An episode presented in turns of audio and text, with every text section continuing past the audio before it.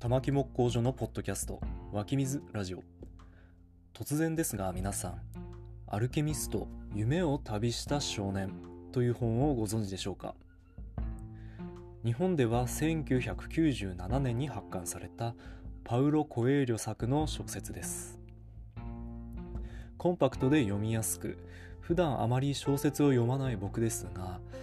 例えるならサン・テグジュペリの星の王子様のような示唆に富んだ小説のように感じました。この物語の一番のテーマというか肝になってくるフレーズの一つが最近の自分にすごく突き刺さっていましてそれは何かを強く望む時宇宙全体が協力してそれを実現するために助けてくれるというものです。ここからは自分の、ま近況報告みたいな感じになるのですが2023年になって早1ヶ月が過ぎましたが特にここ2週間ほどは自分自身すごくいい方法へ進んでいるなと実感しています。去年の末に自分の今後の活動方針を考えた時に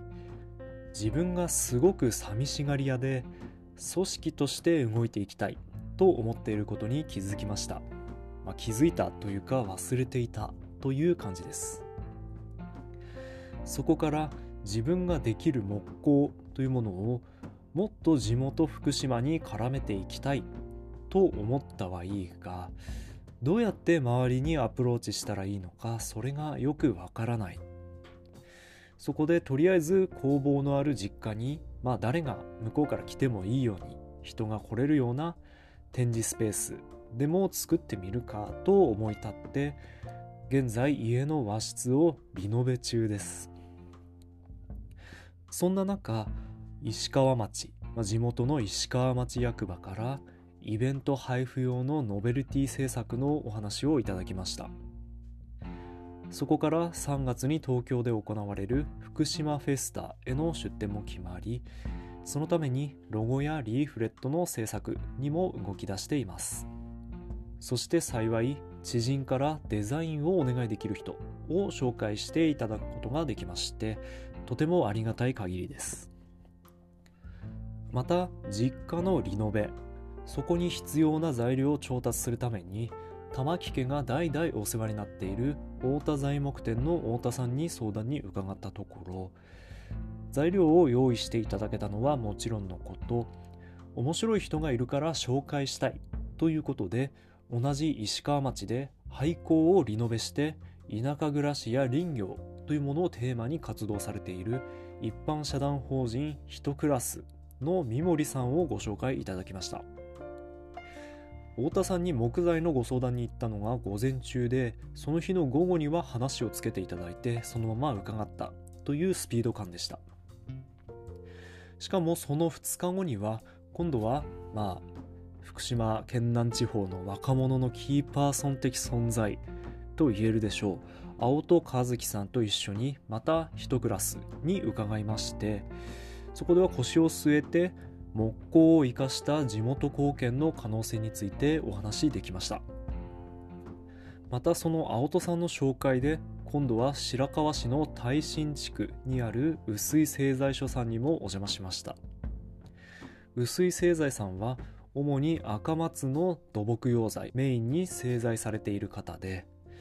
大学時代に赤松についての卒業研究をした自分にとってはとても懐かしい風景でした。